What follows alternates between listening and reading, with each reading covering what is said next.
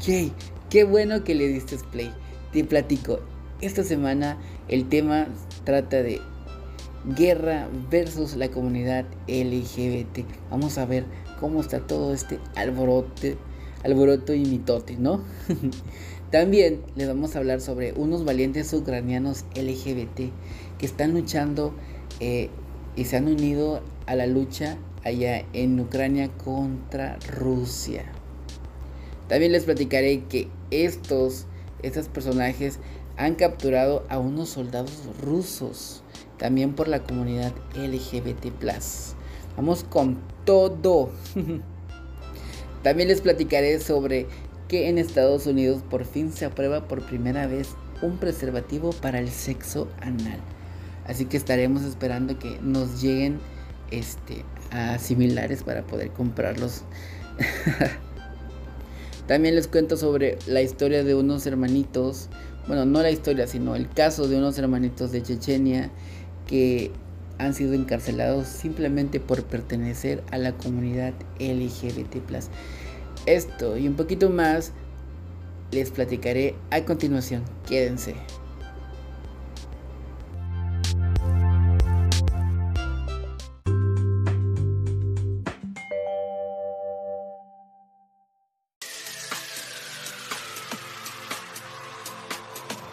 Purpurina, glitter y mucho grindereo fueron los ingredientes para crear a Homogram bienvenido y que el glitter flote en el ambiente. Nosotros somos la presa, así que hoy hablaremos de nuestras hermanas grinderas. Y después se desató la guerra de mis bajas pasiones en mi cuerpo. Era mi época de preparatoria, por ahí de mis 18 años. Solo tenía pavor de que nuevamente se burlara de mí. Esta vez se quitó la playera y no podía creer lo sexy que era. Estaba tentado a hacerlo y a que pasara de todo.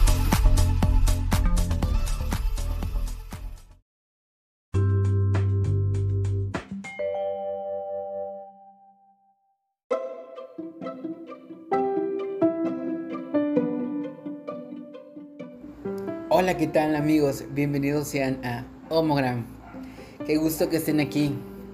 Y pues bien, esta semana vamos a hablar de algo intenso, algo tocando un poco de historia y a la vez hablando de algo actual, de algo que está, bueno, más o menos este que está ocurriendo alrededor del mundo, que es la guerra y este de Ucrania contra contra Rusia, pero no vamos a hablar justamente de esa guerra. Vamos a ir hacia el pasado, el tema de, hoy es guerra versus LGBT.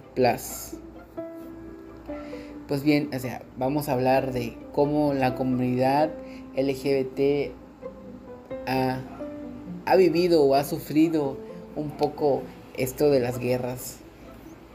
Y pues bien, comenzando, les quiero hablar sobre el servicio militar y la comunidad LGBT para ir entrando en, en calor. Bien, la situación de la comunidad LGBT en los ejércitos es y ha sido muy diversa según los países y épocas en la actualidad de la en la actualidad la mayoría de los países occidentales han suprimido las restricciones para que los miembros de las minorías sexuales sirvan en sus unidades. De los 30 países de la OTAN, solo uno restringe el servicio de los homosexuales y es Turquía. La política y actitudes hacia la comunidad LGBT como miembros de los ejércitos varían mucho en el mundo.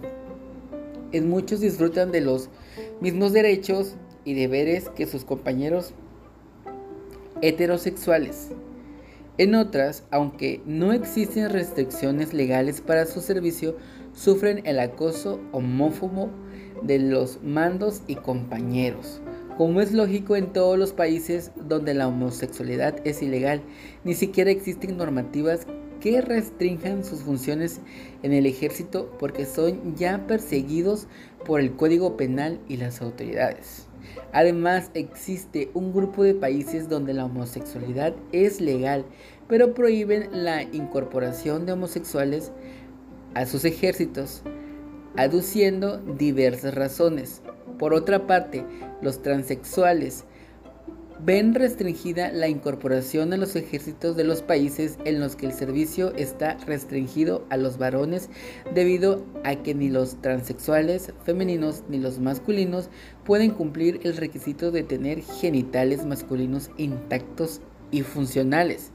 En otros, en otros son excluidos aduciendo razones psiquiátricas. Qué fuerte es todo esto, ¿verdad? O sea, ni por aquí ni por allá. O sea que simplemente por no tener los genitales, pues no, no tienes el derecho o no puedes participar en, estos casos.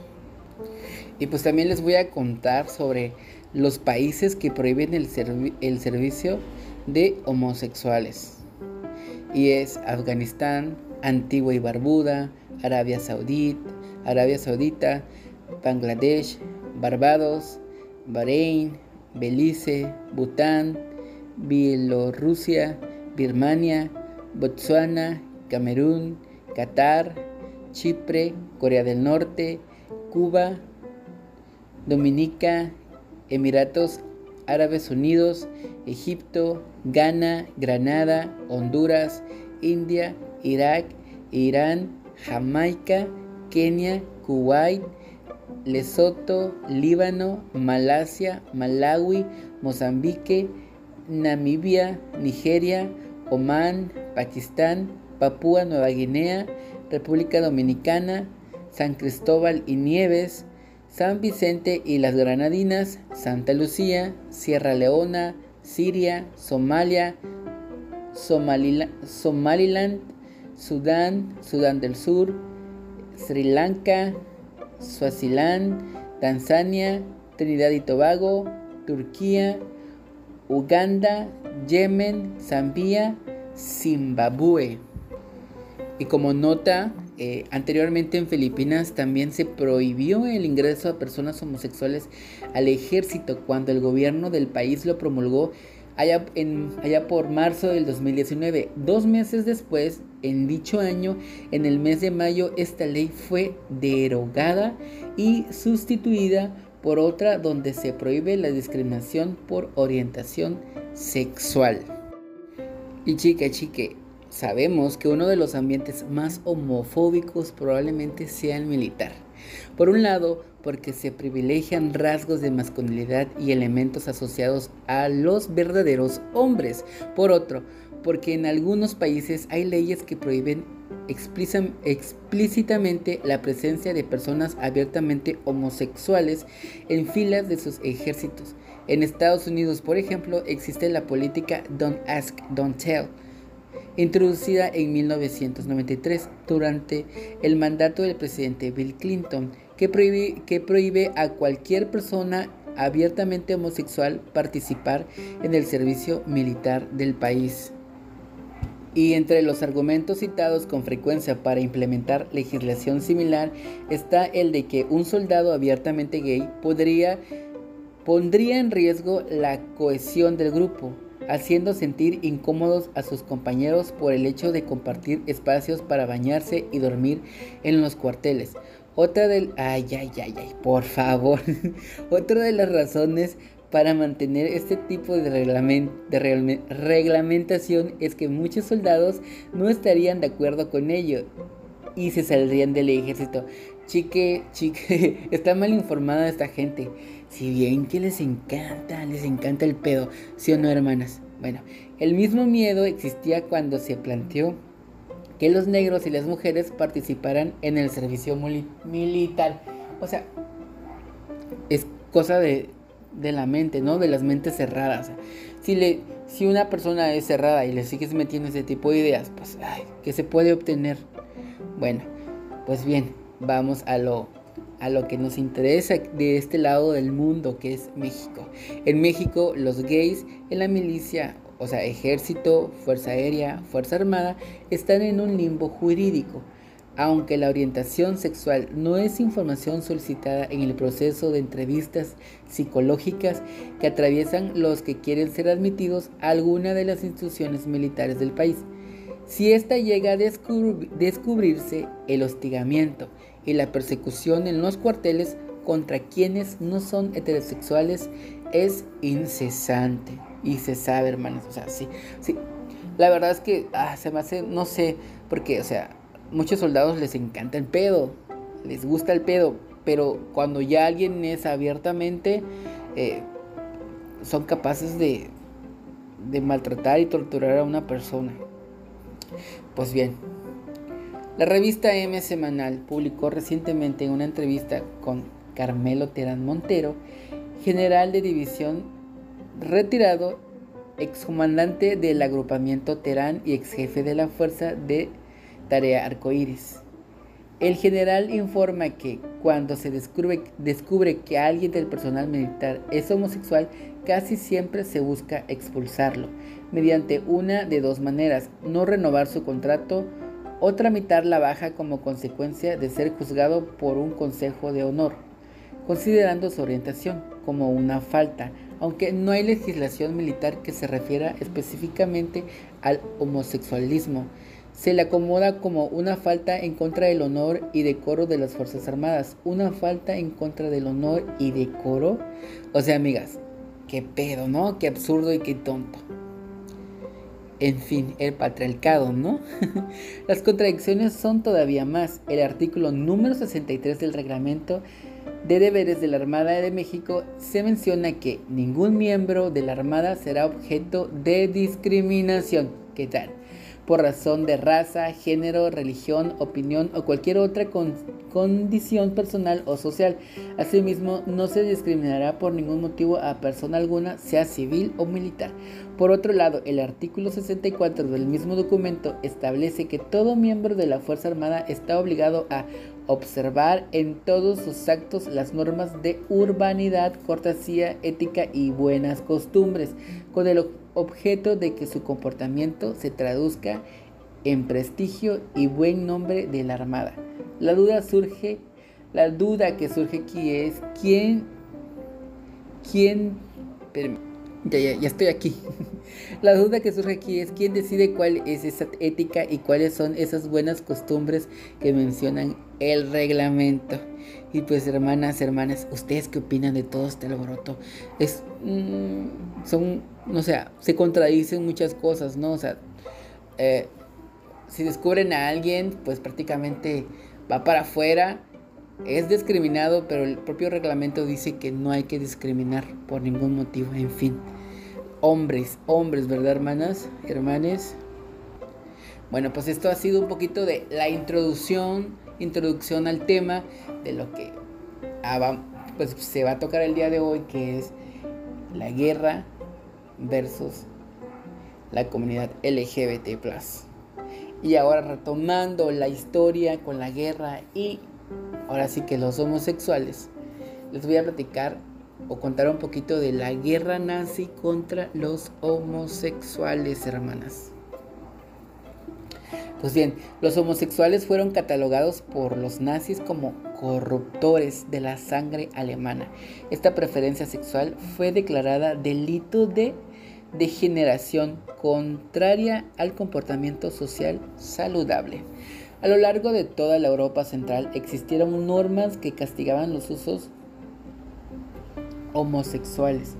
En Francia, Alemania y Austria se impulsó el párrafo 175 un, fragmento de ley que declaraba que cualquier hombre podía ser arrestado, arrestado, procesado y enjuiciado por presentar alguna tendencia homosexual.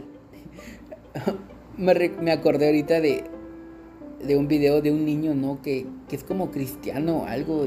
Y dicen los homosexuales son demonios de no sé qué, con la incutupiscencia y no sé qué. No recuerdo bien el video, pero, o sea, me lo imaginé algo así. Pues bien. Bueno, ¿en qué me quedé?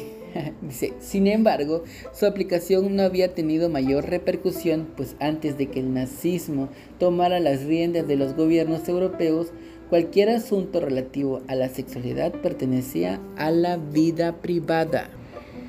O sea que antes, antes en los nazis, o sea, no había tanto problema que eh, uno fuera homosexual porque esto pertenecía a la vida privada de cada persona, pero ya cuando empezó el alboroto de los nazis, entonces si te declarabas o te alguien te señalaba porque más adelante vamos a platicar y sí, eh, lamentablemente, o sea, usaban a los homosexuales para señalar a otros homosexuales y así poder capturarlos. Vamos a ir platicando poco a poco de todo este alboroto, amiga.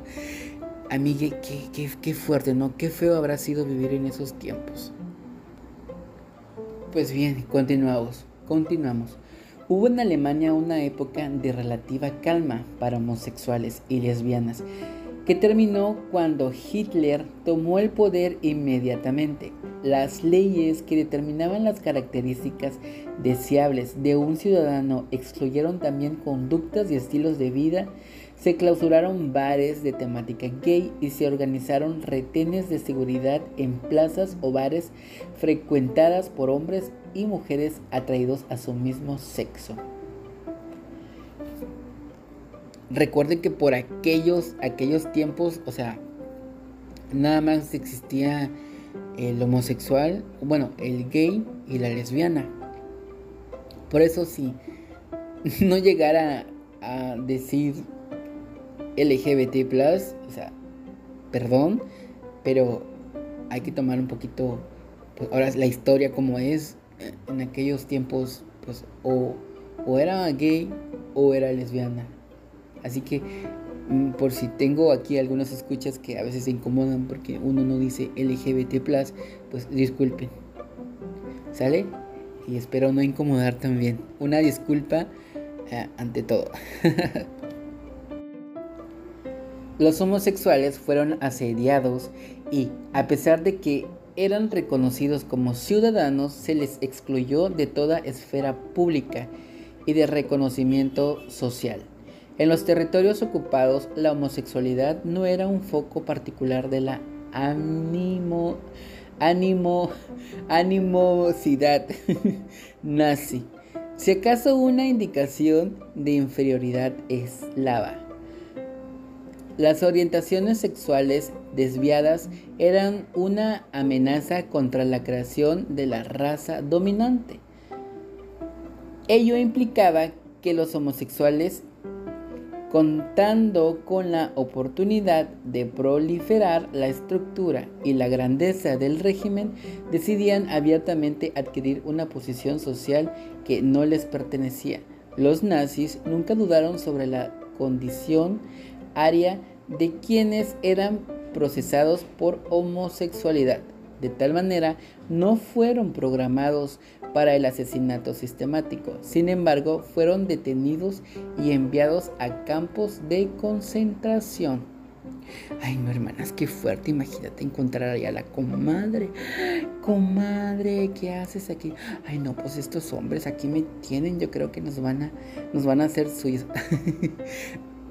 qué cosas, qué cosas ando imaginando, ¿no? Qué rico. Pero no creo que en realidad haya pasado algo rico. O sí, usted se imagina. Imagínense que, que unos nazis los agarran eh, y, y, los, los despojan de sus ropas, así, ah, los rasgan y, y, los tiran al suelo y se bajan el zipper y les dice, ah, papi. Ah, aunque no creo que haya pasado, pero bueno, es para, para volar un poquito la imaginación y, que toda esta historia cruda no nos llegue así de golpe. Pues bien, para identificar a los homosexuales, la Gestapo compiló listas de individuos conocidos. Animó a todos los ciudadanos a informar sobre comportamientos pervertidos obligó a los detenidos a delatar a otros, llevó a cabo redadas en bares y lugares frecuentados por homosexuales. y confiscó lista de suscriptores a revistas entre 1933 y 1994. O sea, en todo. O sea, es como que se decir en estas épocas un pinche nazi, o sea, que volvieran los nazis y toda esta onda, un pinche nazi se mete a Grinder. Porque, amiga, o sea, lo estoy diciendo como algo como que imagínate si pasara, pero realmente de cierta manera pasa. O sea, personas que son homófobas entran a estas aplicaciones nada más por el simple gusto de hacerle daños a, a las personas de la comunidad. O sea, lo estoy diciendo como algo, algo que se me ocurrió, pero realmente de alguna manera pasa. O sea, personas que son, que no pertenecen a la, comunidad, pero entran ahora sí que en nuestros, en nuestro mundo, donde nosotros nos movemos para atacarnos. Ay, no, amigas, hay que tener mucho cuidado. Pues bien, los nazis condenaron y enviaron a campos de concentración a miles de hombres acusados de homosexualidad, quienes fueron víctimas de humillaciones, torturas y asesinato. Dentro de los campos, los homosexuales se identificaban por el uso del triángulo de color rosa. El triángulo rosa se adoptó, como, se adoptó como un emblema de los derechos del movimiento gay décadas después fueron objeto de trato severo diseñado como una forma de condicionamiento conducta basado en el concepto del aprendizaje a través de la aversión. En los campos, los homosexuales con frecuencia eran maltratados por otros prisioneros. En Dachau, por ejemplo, los homosexuales fueron sujetos de experimentos hormonales, lobotomías, ay amiga, eso qué feo es la lobotomía. Y violaciones. Y te preguntas tú, ¿qué es una lobotomía? Pues bien, la lobotomía es una psicocirugía que consiste en el corte de fibras nerviosas del cerebro cuyo procedimiento más común es la introducción de una herramienta punzante para alcanzar el lóbulo frontal del cerebro a través de la cavidad del ojo. En pocas palabras, amiga, estos cabrones tenían una idea de que te abrían la cabeza y te echaban cuchillo y te metían y te sacaban, bueno, experimentaban contigo, amiga, o sea, porque ellos creían que la homosexualidad era y algunas personas siguen creyendo que es algo del cerebro que está mal, o sea, según ellos querían como curarlo. Pero pues, ay no, imagínate que te hagan eso, o sea, qué, qué horrible. Y lo peor, hermanes, es que hubo una época en la que la lobotomía fue celebrada como una cura milagrosa, descrita por médicos y medios de comunicación como más fácil que curar un dolor de cabeza. Y es que hubo un tiempo en el que eh, mi mujer no me hace caso, mi mujer me reclama, ah no, hay que hacerle una lobotomía. No, que yo sufro de estos dolores y de aquello, una lobotomía.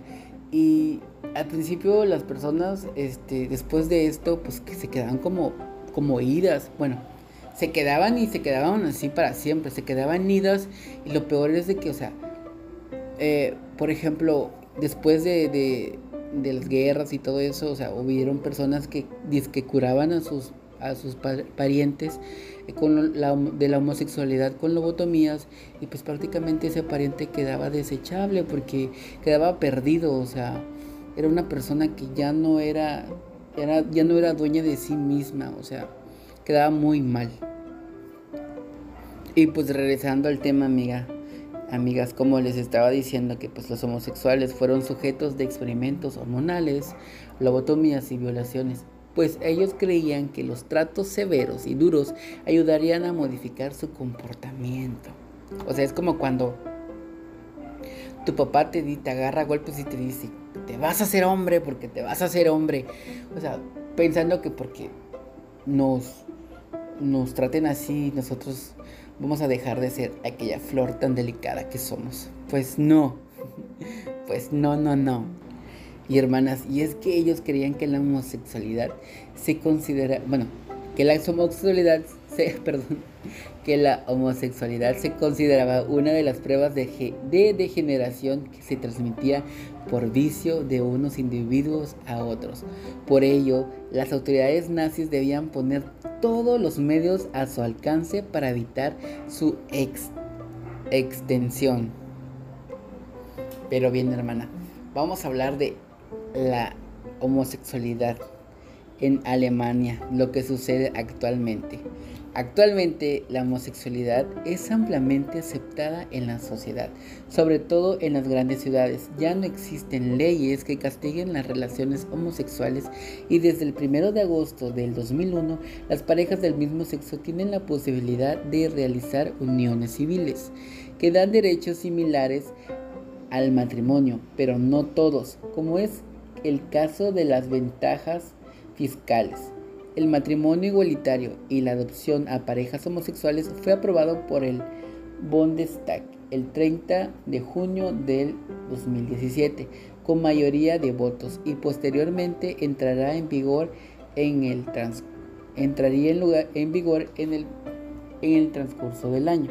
Por otra parte, a pesar de las condiciones adversas, Alemania es el origen del movimiento LGBT en las primeras décadas del siglo 20 años en los que se creó una floreciente subcultura gay y lésbica que tendría una gran influencia en los movimientos LGBT posteriores. Una perspectiva de la historia LGBT alemana se puede ver en el. Ay, hermana, esto sí se me hace difícil. es Schules Museum de Berlín, una institución única en el mundo dedicada a la conservación y difusión de la historia LGBT. Amigas, tenemos que ir a ese museo en Berlín, así que hagamos eh, la, vaquita. hagamos la vaquita para que yo me pueda ir y les traiga la información de primera mano. Y a los que me quieran encargar un alemán, pues ahí nos vamos arreglando. La homosexualidad en Alemania ha estado caracterizada, especialmente durante la persecución nazi y las dos décadas tras la creación de la República Federal de Alemania, por una legislación discriminatoria y la persecución durante los años 1999 a 2005, bajo el gobierno de coalición de verdes y socialdemócratas. Alemania se ha convertido en un país relativamente tolerante en el reconocimiento de la igualdad de derechos para los homosexuales. Por otra parte, a pesar de las condiciones adversas, Alemania es el origen del movimiento LGBT en las primeras décadas del siglo XX, años en los que se creó una floreciente subcultura gay y lésbica que tendría una gran influencia en los movimientos LGBT. Amiga, siento que esto ya se los dije. ¿Estoy bien o estoy mal? Creo que sí, ¿verdad? ya se los había dicho, perdón. Me confundí, dijera. Pues qué bien, qué bien por nuestras hermanas alemanas. Ay, amigas, como que tenemos que ir a buscar un alemán, ¿no creen? Deberían de mandarme en así como tipo este de esos cuates que por parte de las televisoras se van a, cubrir la guerra y cosas así. Pero a mí no me manden a la guerra, no. a mí mándenme alemanes y les traigo uno que otro. se los consigo. Están bien guapos, ¿verdad? Como que a esta hora ya empieza a entrar uno en calor. No sienten. Ay, hablando de calor, no se olviden que mañana sale el segundo episodio de unicornios traviesos, donde les voy a platicar la historia de, bueno, no les voy a contar, mejor mañana lo escuchan y lo descubren. Y va a estar candente, candente. Y pues una disculpa por ahí porque me llegaron los comentarios de que me dicen que, que les cortan la inspiración que yo censure ciertas palabras. Pues bien, como lo dije, hay unas reglas eh, de Spotify en el cual yo no me quiero ver involucrado y no sé qué tan grave puede ser si yo empiezo a mencionar ese tipo de, palabras. Hay otros podcasts muy diferentes a este donde yo, bueno, yo, yo soy amante de los podcasts, este, escucho un podcast, o sea, de diferentes uh, categorías y en algunos sí mencionan palabras fuertes, lo dicen tal cual, pero no sé, porque como les, les, les digo y les menciono, hay unas reglas de, Spotify uh, para que uno no diga ciertas cosas o no hable de ciertos temas.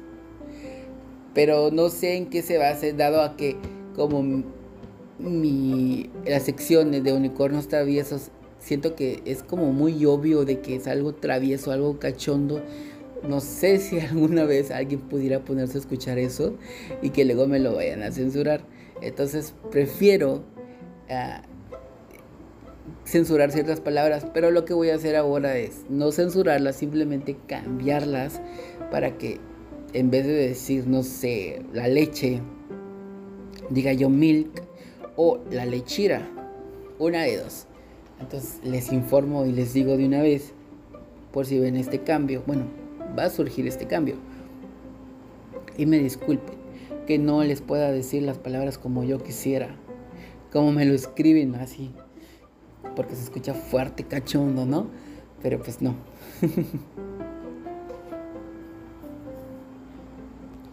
y tocando otro tema, por ahí alguien me preguntó que si yo sabía qué significa lencha. Eh, y pues le dije, eh, va, te voy a investigar un poquito porque no te quiero llenar este, la cabeza con, Bueno, no le dije así, pero lo pensé, de, de llenarle la cabeza con tonterías sin, sin ningún... O sea, ¿cómo les puedo explicar?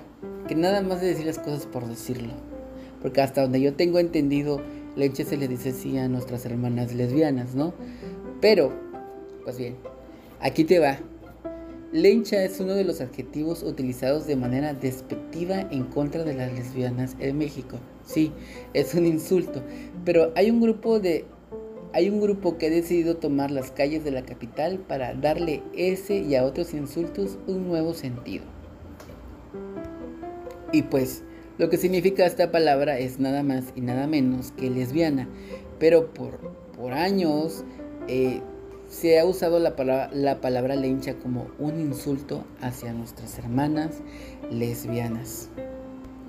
Y pues entre la comunidad decir lencha es, es normal, es gracioso, pero hay de ti si eres una persona heterosexual a la que se le ocurrió decirle lencha a una lesbiana porque te va a cargar la bear prácticamente. Así que hay que tener cuidado si no perteneces a la comunidad y le dices lencha a una hermana lesbiana, pues te va a ir en feria. Prepárate.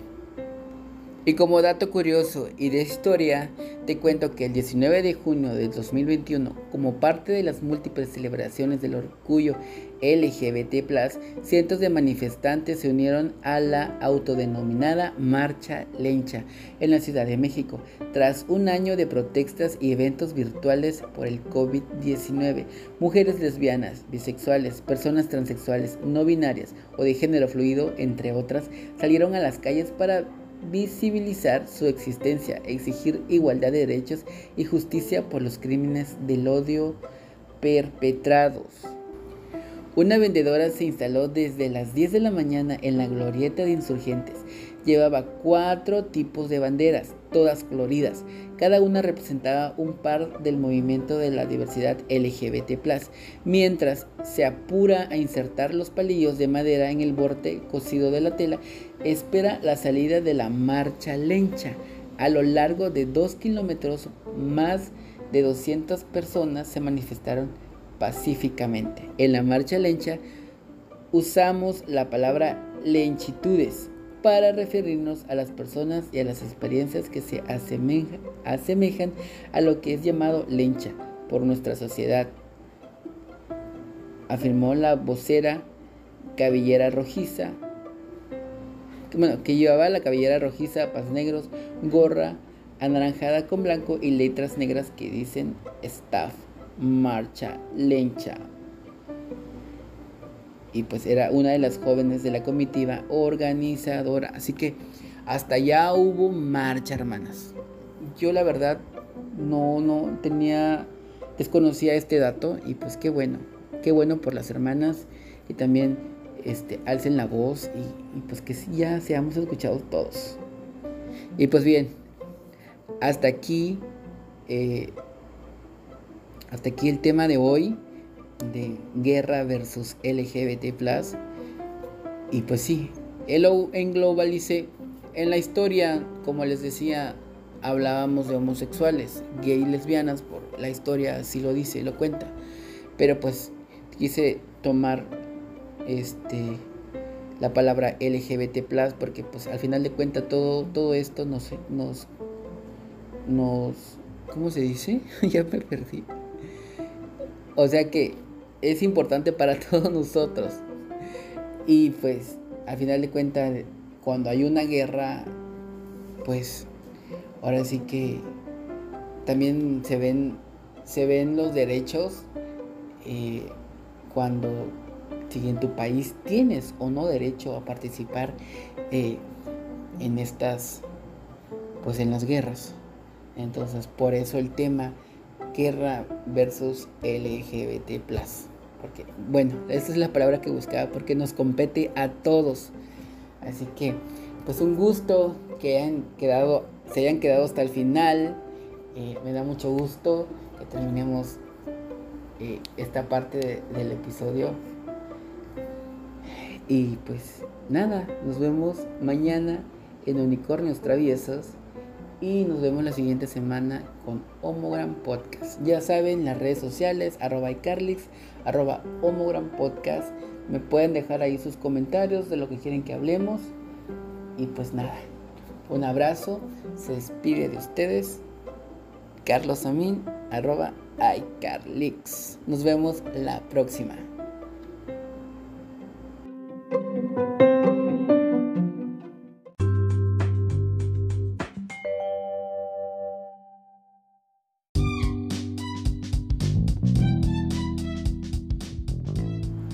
Hola, ¿qué tal? ¿Qué dijeron? ¿Ya se acabó? Pues no.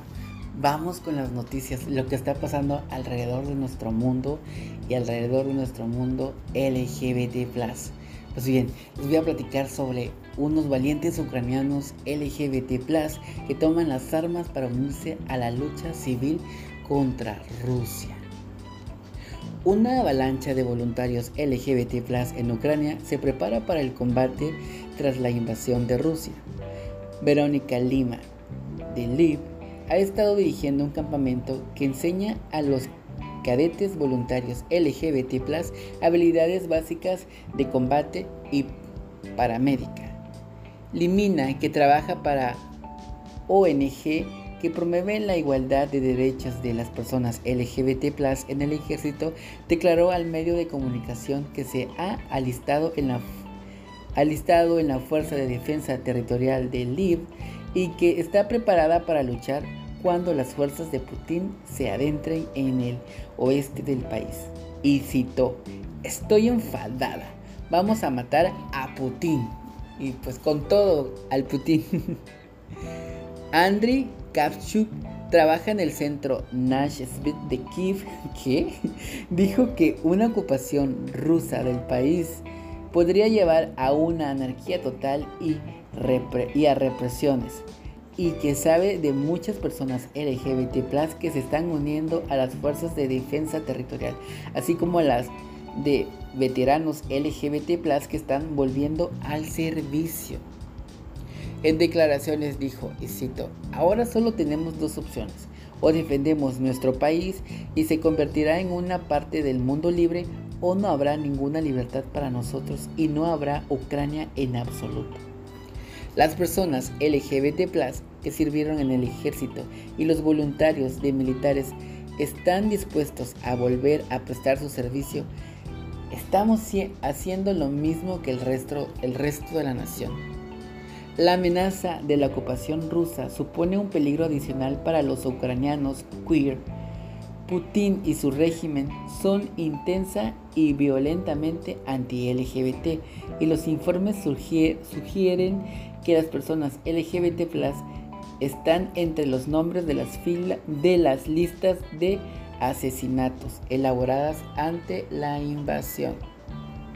Una delegación ucraniana tiene previsto reunirse con Rusia el lunes por la mañana 28 de febrero tras un terrorífico e incierto fin de semana de combates, en el que Vladimir Putin ha puesto en alerta máxima las fuerzas nucleares de disuasión rusas.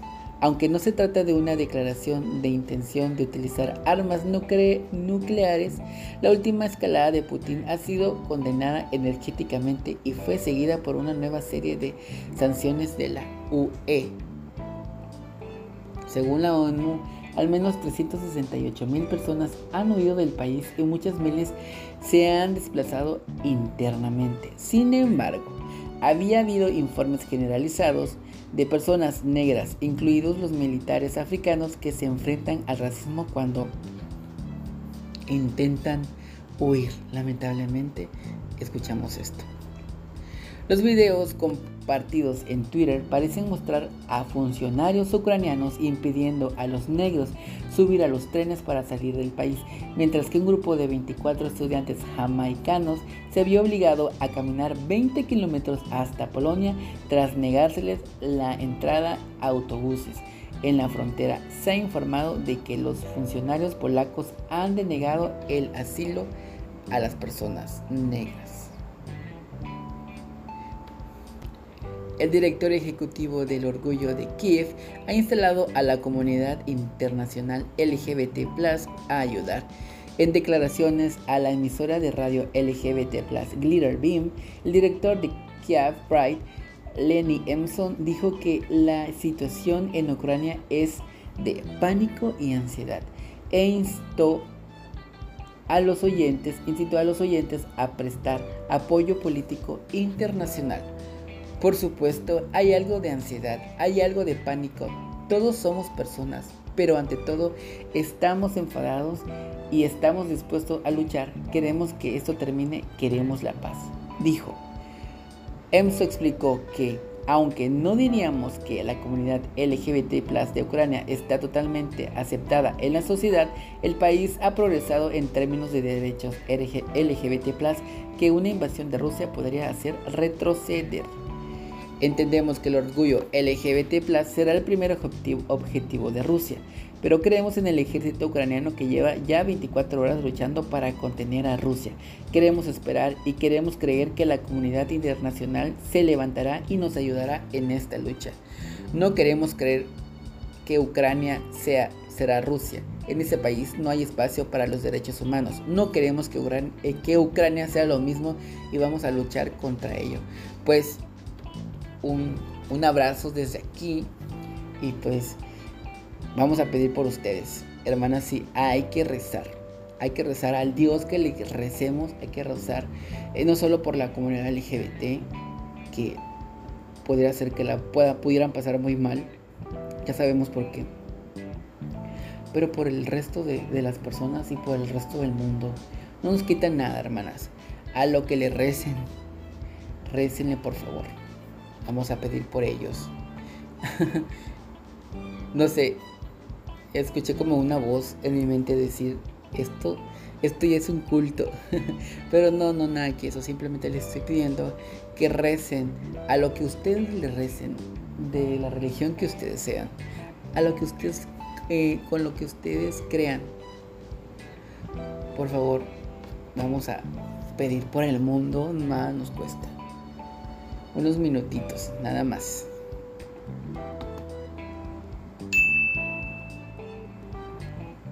Ahora les voy a platicar de unos soldados rusos que son capturados por grupos LGBT de Ucrania. No sé si esto tenga que ver con la noticia anterior, pero vamos. Anda que se los pongo en suspenso. Bueno, yo sí sé, pero de todos modos no les tengo que revelar toda la información, ¿verdad? Bueno, los miembros de una organización LGBT de Ucrania capturaron a un grupo de soldados rusos que encontraron escondidos en sus oficinas. Víctor Paipalpenko declaró que él y su grupo tenía a los soldados en el sótano de su oficina en la ciudad de Kharkiv. Kilpenko es un activista y veterano LGBT que tras luchar en la revolución de Maidán formó una organización para apoyar a los veteranos queer en Ucrania y luchar por los derechos LGBT. Muy bien, o sea, esta gente está muy bien organizada, hermanas. No como nosotros que todavía nos andamos peleando. Pero ¿por qué dices que eres queer si te, mm, si te vistes como mujer y la rato estás como... Ay, no, porque somos así, de veras. Desde la invasión de Rusia de Ucrania la semana pasada, se ha incorporado al ejército para luchar por la libertad de su país. Después de encontrar a los soldados, dijo Pipi Lepenko y sus compañeros activistas los golpearon y tomaron y los tomaron cautivos. Qué triste. y añadió, esta es nuestra guerra la de los ucranianos, pero también hemos estado luchando como personas LGBTQ. Nos enfrentamos a un enemigo tiránico y homófobo. Pues sí, tiene razón. Pilipenko y sus colegas no están solos. En toda Ucrania las personas LGBT se han preparado para el combate. Verónica Limia, que trabaja para la UNG que promueve la igualdad de derechos para las personas LGBT en el ejército dijo recientemente a The Daily Beast que había estado entrenando a personas queer, enseñándoles habilidades básicas de combate y paramédicas, que era lo que les estaba predicando anteriormente.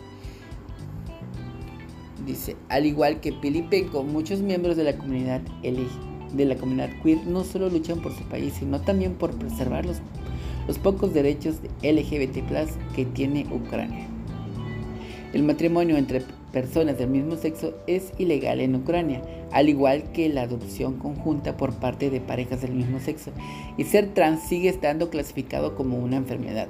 Sin embargo, en los últimos años se han producido avances graduales en el país ha aprobado leyes que facilitan la transición de las personas trans y protegen a las personas LGBT de la discriminación en el trabajo. Estos derechos podrían desaparecer a manos de vilmente anti-LGBT Putin, que era lo que también les estaba platicando en la noticia anterior. O sea, la comunidad LGBT se está poniendo las pilas y está luchando también porque teme que si Rusia se apodera de Ucrania, sus derechos y en todo lo que han avanzado, pues todo se vea perdido y se retroceda, ya que Putin, como sabemos, es una persona anti-LGBT. Y cambiando de tema, hermanas, les platicaré que la FDA estadounidense aprueba por primera vez un preservativo para el sexo anal. Sí, hermanas.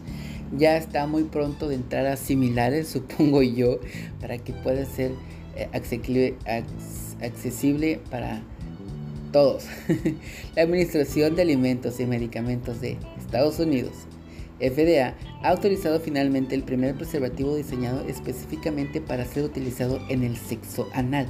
El miércoles 23 de febrero, la FDA aprobó el preservativo One Mail, fabricado por Global Protection Corp, para su comercialización como producto que ayuda a reducir la transmisión de infecciones de transmisión sexual durante el sexo anal. El preservativo de láctex de caucho natural tendrá tres versiones diferentes, estándar, fino y ajustado. Los preservativos ajustados estarán disponibles en 54 tamaños diferentes y habrá una plantilla de papel para ayudar a encontrar el mejor tamaño para cada persona. Según un comunicado de, de prensa de la FDA, el, el organismo regulador estadounidense no había aprobado preservativos específicamente indicados para ser utilizados en el sexo anal. La FDA afirmó que el uso consistente y correcto del preservativo tenía el potencial de reducir el riesgo de transmisiones de ITS e incluso el VIH. Kurner Lías, director de la Oficina de Dispositivos Gastrorenales, obstétricos hospitalarios y urológicos del Centro de Dispositivos de Salud Radiológica de la FDA dijo que la nueva aprobación podría ayudar a aumentar la probabilidad del uso de preservativo durante el sexo anal. La autorización por parte de la FDA de un preservativo específicamente indicado, evaluado y etiquetado para el coito anal puede mejorar la probabilidad de uso de preservativos durante el coito anal. Puede mejorar la probabilidad de uso del preservativo durante el coito anal. Elías. Además, esta autorización nos ayuda a cumplir nuestra prioridad de promover la equidad sanitaria mediante el desarrollo de productos y seguros eficaces que satisfagan la necesidad de diversas poblaciones. Pues qué bien, ¿no? Qué bien ya tenemos un, condón ideal. Pues bien, algo que va un poco de la mano de, este tema que no son condones anales, pero nuestros amigos, el colectivo Amor es Amor, han estado por las calles de Tapachula, eh, no tengo ahorita las fechas, pero han estado este, repartiendo condones. Eh, creo que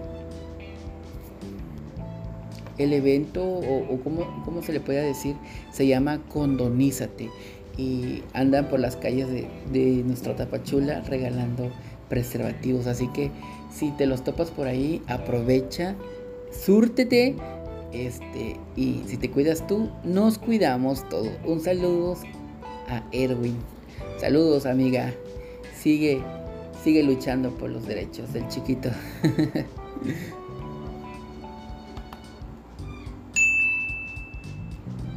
Pues bien, hermanas, hermanas, ahora les voy a platicar que en Chechenia encarcelan a una familia por ser LGBT, y vamos de mal en peor. A ver, un tribunal de Chechenia ha condenado a una pareja de hermanos LGBT a casi una década de prisión por cargos aparentemente falsos. Una década.